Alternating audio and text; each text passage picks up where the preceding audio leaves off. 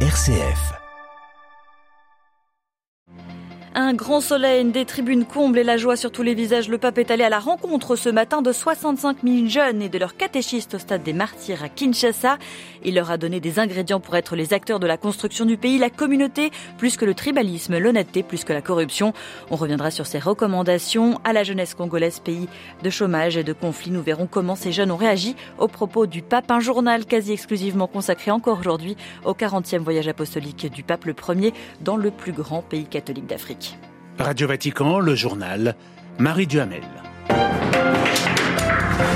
Bonjour à tous, une atmosphère surchauffée ce matin au stade des martyrs de Kinshasa, percussion, chant, danse traditionnelle et toutes ses mains tendues vers le pape à son arrivée sous un grand soleil. François acclamé par 60 000 jeunes, 65 000 jeunes environ, endossant comme leurs parents ou leurs catéchistes des t-shirts, des chemises, des casquettes à l'effigie du pape. Le dernier pontife à être venu les voir était Jean-Paul II en 1985. Dans les tribunes devant la chaîne La Joie était au rendez-vous une fête dont a profité François pour les encourager. L'avenir du pays est entre Il leur a proposé, Marine Henriot, cinq ingrédients comme les cinq doigts de la main pour construire le futur du pays. Oui, Marie, d'abord, François a voulu redonner confiance aux jeunes Congolais. Tu es une richesse unique, inégalable et incomparable. Personne dans l'histoire ne peut te remplacer, leur a-t-il dit. Alors, il faut choisir d'incarner Abel plutôt que Cain, ouvrir la main pour donner plutôt que d'en faire un point. En RDC, 60% de la population a moins de 20 ans et ce sont les mains des jeunes qui construisent le futur et chacun, chaque doigt a son rôle, a continué François. Alors le pouce représente ainsi la prière, l'eau de l'âme, elle est humble, on ne la voit pas, mais elle donne la vie. L'index qui montre du doigt représente lui la communauté qui repose encore une fois dans les mains des jeunes Congolais. Alors attention à certains choix individualistes comme la drogue et la sorcellerie. La communauté est la voie pour vivre en harmonie avec soi-même. Et pendant cet éloge sur le sens de la communauté, François a dû interrompre son discours pour laisser la foule l'acclamer, chanter un Alléluia. Vous voyez comme c'est beau de faire communauté, leur a-t-il dit le sourire aux lèvres. Et puis le pape est revenu sur un mal qui ronge l'air des marine, la corruption. Et oui, l'index représente l'honnêteté et le contraire de l'honnêteté, c'est la corruption, a-t-il expliqué, invitant les jeunes dans le stade à répéter avec lui pas de corruption. Plusieurs hola ont traversé le stade. On a vu également des mères prier, les mains ouvertes vers le ciel. Vous êtes bons, leur a dit François, avant de reprendre prendre difficilement son discours. Si quelqu'un te tend une enveloppe, ne tombe pas dans le piège, ne te laisse pas tromper, ne te laisse pas engloutir dans le marais du mal, a invité le pape, une nouvelle fois acclamé par la foule. Alors dans les mains des Congolais, l'annulaire est le doigt qui représente le pardon, le doigt qui porte les alliances et qui rappelle que l'amour passe par des fragilités, des efforts et des difficultés. Et enfin, le petit doigt est celui du service, celui qui sert se fait petit, comme une graine minuscule qui semble disparaître dans la terre, mais qui au contraire porte du fruit, a conclu le pape François avant de réciter le Notre Père en français. Merci Marine Henriot. Et puis je vous propose tout de suite d'entendre la voix de quelques-uns de ces jeunes qui ont assisté à l'événement, des témoignages enthousiastes recueillis par notre envoyé spécial dans le stade Stanislas Kambashi. J'étais vraiment ému quand il a parlé de la malhonnêteté et la corruption vu qu'il y avait toutes les autorités, la plupart des autorités étaient là, je suis sûre et convaincue qu'ils ont entendu et puis euh, ils vont mettre ça en pratique pour notre communauté. Euh, nous avons saisi euh, le message du pape. Le pape nous a vraiment réconfortés compte tenu de, la, marginalisation de la jeunesse congolaise. nos députés, nos ministres sont en train d'utiliser la jeunesse congolaise en marche-pied. Ils nous corrompent parfois dans des polos, rien qu'avec un polo 50 francs dans les comptes de propagande. Avec toutes ces euh, valeurs qui nous ont été rappelées par le Saint-Père, nous sommes appelés à relever le défi du développement. Et ceci euh, repose sur euh, les valeurs, entre autres l'honnêteté. Plus nous sommes honnêtes, plus nous luttons contre la corruption, mieux nous allons bâtir une société durable. Et en cette année électorale, nous devons construire le modèle idéal pour notre société une société pétrie et prise de bon sens, de valeurs pour euh, développer la nation. Des propos requis par Stanislas Kambashi, déjà encouragés à s'appuyer sur leur foi pour construire un avenir fraternel, un futur de paix dans leur pays qui risque la balkanisation, selon des propos récurrents de leurs évêques. Tout au long de ce voyage, il fut question d'ailleurs de la situation sécuritaire dans l'est de la RDC.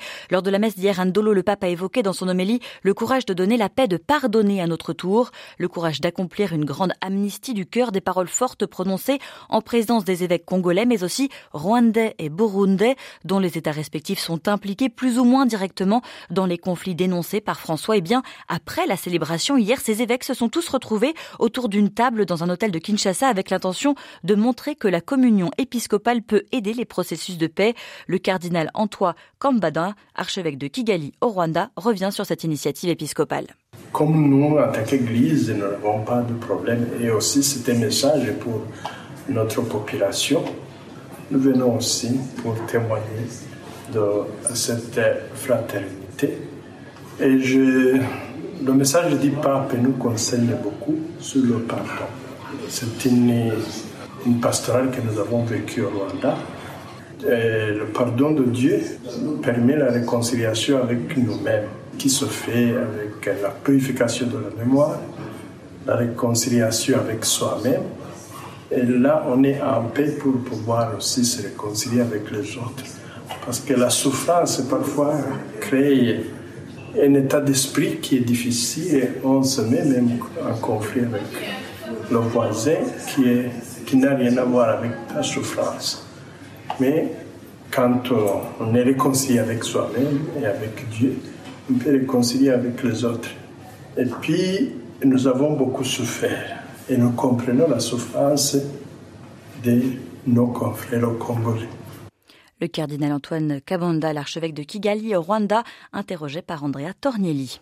Et puis à l'issue de la rencontre avec les jeunes et les catéchistes de ce matin, François est rentré à l'Annonciature où il se trouve en ce moment. Il y a rencontré aussi tout à l'heure le Premier ministre Jean-Michel Samalou Kondé en fin de matinée.